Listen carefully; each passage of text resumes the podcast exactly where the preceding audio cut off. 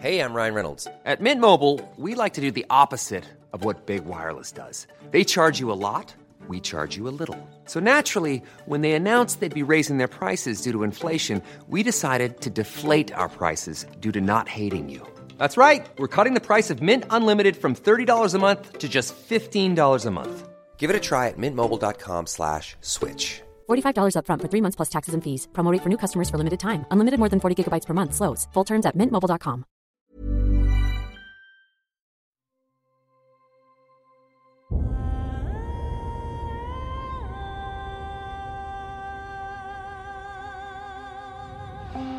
Einschlafen mit Tolkien ist dein Einschlaf-Podcast aus der epischen Welt von Der Herr der Ringe.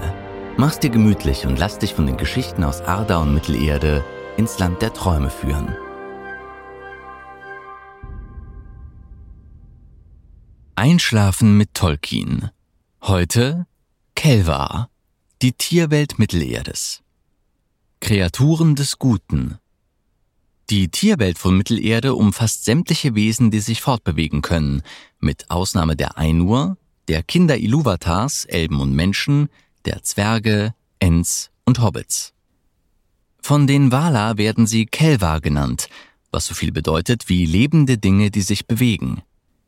Sämtliche Kelvar stehen unter dem Schutz von der Valie Yevena. Als die Elben das Licht der Welt erblickten, wurden einige der Kelvar von Iluvatar mit machtvollen Geistern besetzt, um über die übrigen Tiere zu wachen. Die höchsten unter ihnen sind die Adler.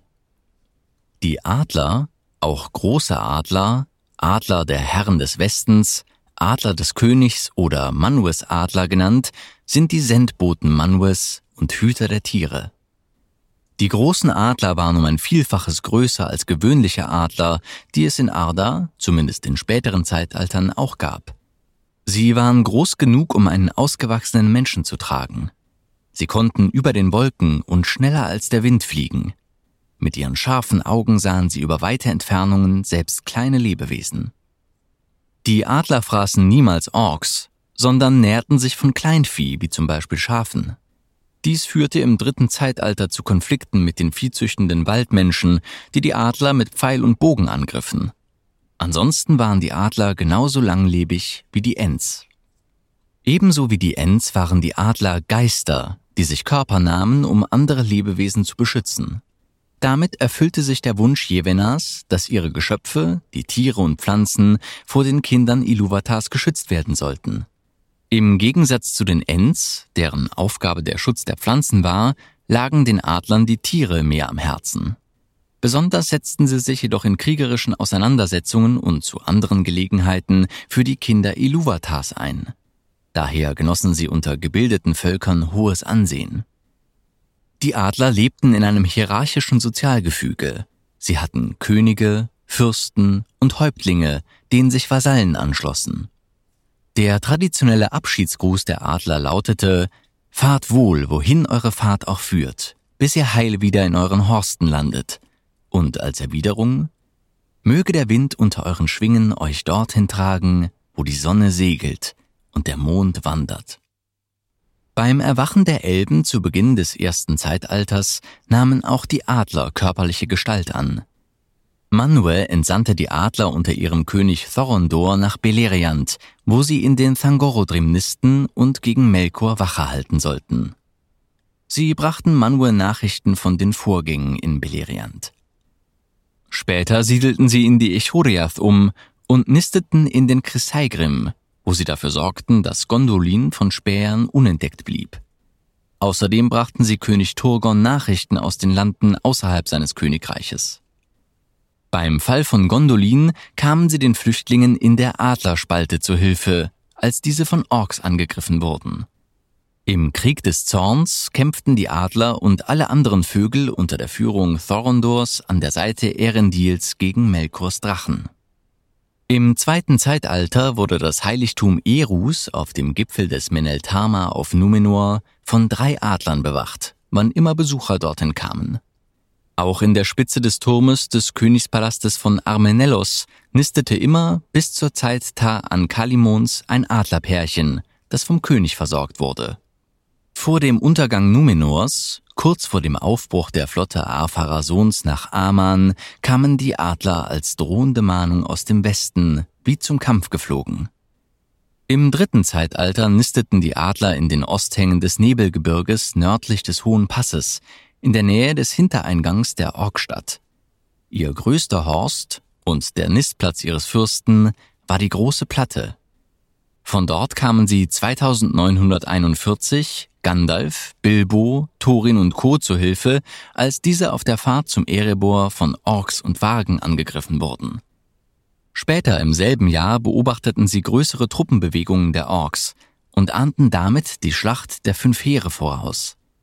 Daher sammelten sie ein großes Heer und flogen zum Erebor, wo sie durch ihr Eingreifen in letzter Minute den Waldelben, Menschen von Esgaroth und Deinszwergen zum Sieg über die Orks und Waage verhalfen.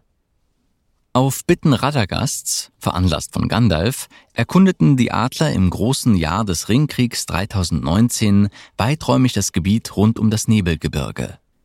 Dabei beobachteten sie bzw. erfuhren davon, dass die Orks und Waage sich wieder zum Krieg sammelten, dass die Nazgul das Tal des Anduin absuchten und dass Gollum den Waldelben entkommen war.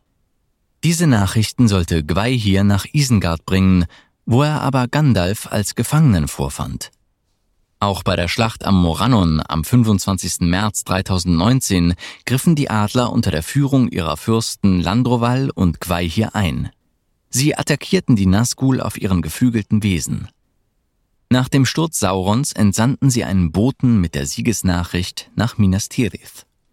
In Neuseeland, dem Drehort von Peter Jacksons Filmtrilogie, lebten bis vor knapp 500 Jahren riesige Greifvögel. Diese bereits ausgestorbenen Riesenadler mit einer Flügelspanne von bis zu drei Metern und einem Gewicht von bis zu 14 Kilogramm machten Jagd auf Moas, bis zu 200 Kilogramm schwere Laufvögel, die heute ebenfalls ausgestorben sind. Die Riesenadler verschwanden etwa 200 Jahre nach dem Eintreffen der ersten Menschen auf der Doppelinsel. Als Grund vermuten Wissenschaftler die Konkurrenz des Menschen bei der Jagd auf Beutetiere sowie Waldbrände, die die Lebensräume der Adler vernichteten. Zurückblieben von den Adlern nur fossile Knochen und die Erzählungen der Ureinwohner Neuseelands, in denen immer wieder Berichte über Riesenvögel auftauchen. Ents Ents sind große, baumartige Wesen, die von Iluvatar für Jevena geschaffen wurden, um die Wälder von Mittelerde zu beschützen. Ent ist ihr Name in der Sprache von Rohan, von den Elben werden sie Onodrim genannt. Weil jeder Ent mit einer bestimmten Baumart verwandt ist, sehen alle anders aus, was Größe, Dicke und Farbe angeht, und auch die Zahl ihrer Finger und Zehen schwankt zwischen drei und neun. Gewöhnlich sind die Ents etwas mehr als doppelt so groß wie ein Mann, besitzen eine feste, borkige Haut und wohnen in Höhlen oder Lauben in der Nähe von Quellen. Sie nehmen nur flüssige Nahrung zu sich und schlafen im Stehen. Auch wenn sie nicht unsterblich sind wie die Elben, werden die Ents doch sehr alt, was unter anderem zur Folge hat, dass rasche Entscheidungen nicht unbedingt ihre Sache sind. Gemächlichkeit bestimmt ihr Dasein und gerne geben sie sich äußerst langwieriger Dichtkunst oder Gesang hin. Verärgert man die Ents jedoch, können sie vor Zorn rasen und mit bloßen Händen dicke Mauern einreißen. Baumbart beschreibt die Entfrauen als gebückte Gestalten, die von der Sonne gebräunt sind und Wangen wie rote Äpfel haben. Im ersten Zeitalter wanderten Ents überall in Mittelerde umher. Später kam es zur Entfremdung der Entmänner von den Entfrauen. Die Entfrauen zogen sich in das Gebiet südlich des großen Grünwalds zurück, das gegen Ende des zweiten Zeitalters von Sauron verwüstet wurde. Von den Entfrauen fehlt anschließend jede Spur, so dass es nicht weiter verwundert, dass die Ents im dritten Zeitalter, genau wie die Elben und Zwerge, ein schwindendes Volk sind, weil keine jungen Endlings mehr nachwachsen. Im ersten Buch streitet sich Sam mit Tim Sandigmann im Grünen Drachen und erwähnt dabei große Kerle, die aussehen wie Ulmen. Vielleicht sind das ja die Entfrauen. Die meisten Ents haben sich nach Fangorn zurückgezogen und nur selten bekommen die Bewohner von Mittelerde einen der Baumhirten zu Gesicht. Die Versammlung der Ents nennt man Entting. Die Ents meiden kämpferische Konflikte und nehmen nur sehr selten an den Schlachten im Mittelerde teil. Es sind jedoch vier Kämpfe, an denen die Ents beteiligt waren, verzeichnet. Jahr 503, erstes Zeitalter. Nachdem die Zwerge von Norgroth Menegroth gestürmt hatten und mit dem erbeuteten Nauglamir auf dem Rückweg waren, wurden sie von den Grünelben unter der Führung von Bären bei Sarn Athrat aus dem Hinterhalt angegriffen. Bei diesem ersten Angriff wurde bereits ein Großteil des Zwergenheers vernichtet. Die Überlebenden flüchteten eng beieinander Richtung Osten in die Berge. Nachdem sie den Dolmetberg erklommen hatten, wurden sie nun von Ents angegriffen und in die Wälder der Eret Lindon getrieben. Kein einziger soll je wieder in seine Heimat zurückgekehrt sein. 2. bis 3. März 3019. Drittes Zeitalter. Durch den Beschluss des Endtings greifen die Ents Sarumans Feste Isengard an, um der Abholzung und Zerstörung Fangorns durch Sarumans Orks Einhalt zu gebieten. Nach dem Angriff der Ents bleibt nur noch der schwarze Turm Ortang stehen. 4. März 3019, drittes Zeitalter. Die Huorns unter der Führung einiger Ents vernichten die Reste von Sarumans Streitmacht, die sich am Morgen nach der Schlacht von Helms Klamm auf dem Rückzug befanden. Sie versperrten dazu den einzigen Ausgang und damit die Fluchtmöglichkeit aus dem Klammtal. Alle fliehenden Orks, die versuchten, durch den Huonwald zu fliehen, wurden nie wiedergesehen. 12. März 3019, drittes Zeitalter. Nachdem ein Heer aus dem Morannon die Insel Ker Andros erobert hat, rückt es ins östliche Rohan vor. Dort wird es von den Ents vernichtet, ohne deren Hilfe Rohan verwüstet worden wäre. Huorns Huorns sind eine Art Baumgeister. Es sind Bäume, die aus ihrem stummen Dasein erwachen. Sie besinnen sich auf Jevenas Wunsch und werden zu Beschützern der Tierwelt. Durch diesen Beschützerauftrag haben sie einen natürlichen Hass auf Orks. Aber auch auf die baumfällenden Menschen und Zwerge waren sie nicht besonders gut zu sprechen. Sie sind wie alle Bäume zu einem gewissen Grad der Sprache mächtig, um sich mit den Ents oder anderen Bäumen verständigen zu können. Man kann das Gemurmel der Huorns manchmal durch die Äste der Bäume hören. Die meisten von ihnen sind astgeschmeidig. Einige können sogar ihren Standort wechseln und wandern. Ihre Bewegungen verbergen sie, indem sie eine Art Schatten um sich legen. Die Huons sind sehr viel zahlreicher als die eigentlichen Ents. Sie verhalten sich wie Bäume, doch können sie sehr gefährlich werden, und selbst die Ents haben Respekt vor ihnen. Die meisten Huons leben im Wald von Fangorn und stehen unerkannt inmitten der anderen Bäume. Wenn Ents baumisch werden, werden sie nicht zu Huons, sondern den Huons nur sehr ähnlich. Am 2. März 3019 des dritten Zeitalters, beim letzten Marsch der Ents nach Isengard, folgte eine große Anzahl Huorns den Ents.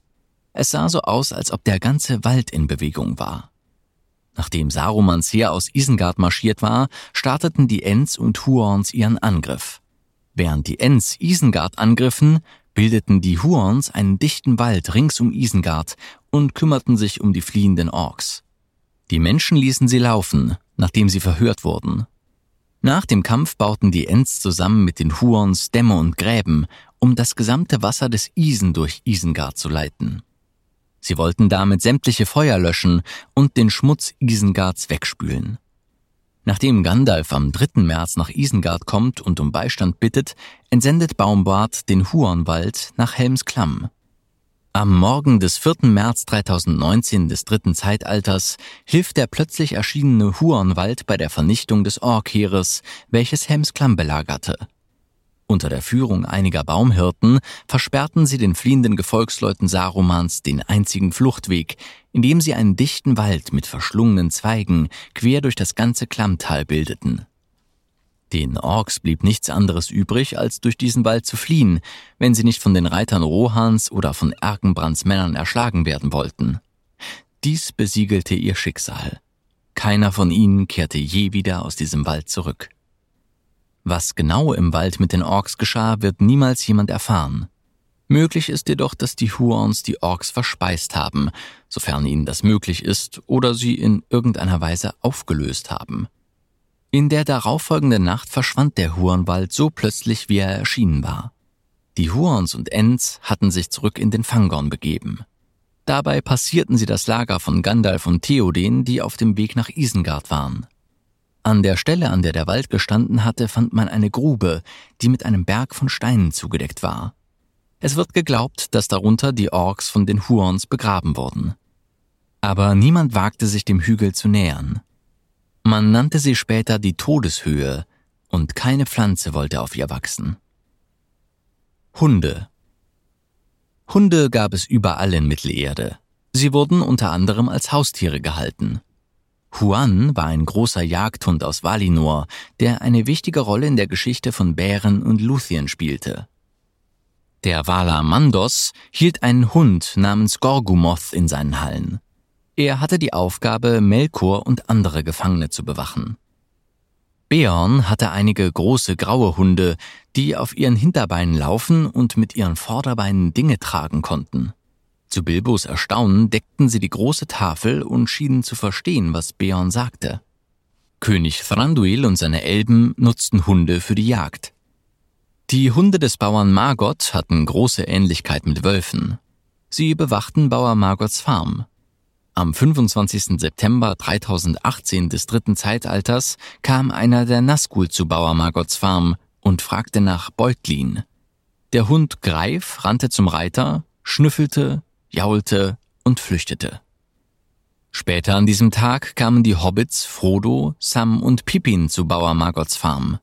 Fang, Greif und Wolf ignorierten Pippin, aber bellten und knurrten nach Sam und Frodo, bis der Bauer sie wegholte. Frodo fürchtete sich schon immer vor Bauer Margots Hunden. Er war als Kind oft an der Farm vorbeigekommen, als er auf Pilzsuche gewesen war. Oft hatte er sich auch in den Bereich der Farm geschlichen, Bauer Margot hatte seinen Hunden erklärt, dass sie Frodo beim nächsten Mal fressen dürften. Auch die Rohirrim hatten Hunde. Man erfährt dies in einem Satz aus der Herr der Ringe Die zwei Türme, in dem Saruman das Haus Eols beschimpft. Pferde. Pferde wurden vor allem von den Menschen und den Elben Mittelerdes als Reittiere gehalten und gezüchtet. Hobbits und Zwerge, die aufgrund ihrer geringen Größe nicht auf großen Pferden reiten konnten, hielten stattdessen Ponys. Pferde waren für das schnelle Zurücklegen langer Strecken unentbehrlich. Sie wurden aber auch im Krieg eingesetzt. Die Rohirrim galten im dritten Zeitalter als besonders begabte Reiter und Pferdezüchter. Sie wurden daher Pferdeherren oder Pferdemenschen genannt. Sie züchteten auch die besonders leistungsfähige Rasse der Mearas, der Gandalfs Pferd Schattenfell angehörte. Während des Ringkrieges nutzten die Nazgul große schwarze Pferde, die vermutlich in Mordor gezüchtet wurden und möglicherweise von gestohlenen Mearas abstammen.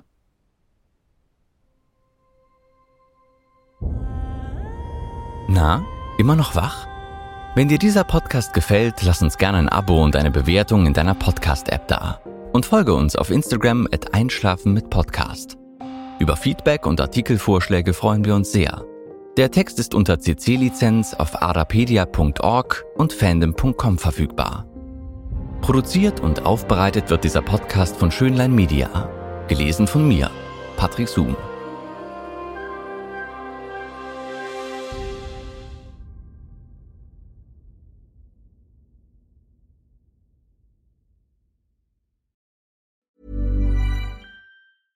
Ever catch yourself eating the same flavorless dinner three days in a row? Dreaming of something better? Well, HelloFresh is your guilt-free dream come true, baby. It's me, Kiki Palmer. Let's wake up those taste buds with hot, juicy pecan-crusted chicken or garlic butter shrimp scampi. Mm. Hello Fresh. Stop dreaming of all the delicious possibilities and dig in at HelloFresh.com. Let's get this dinner party started.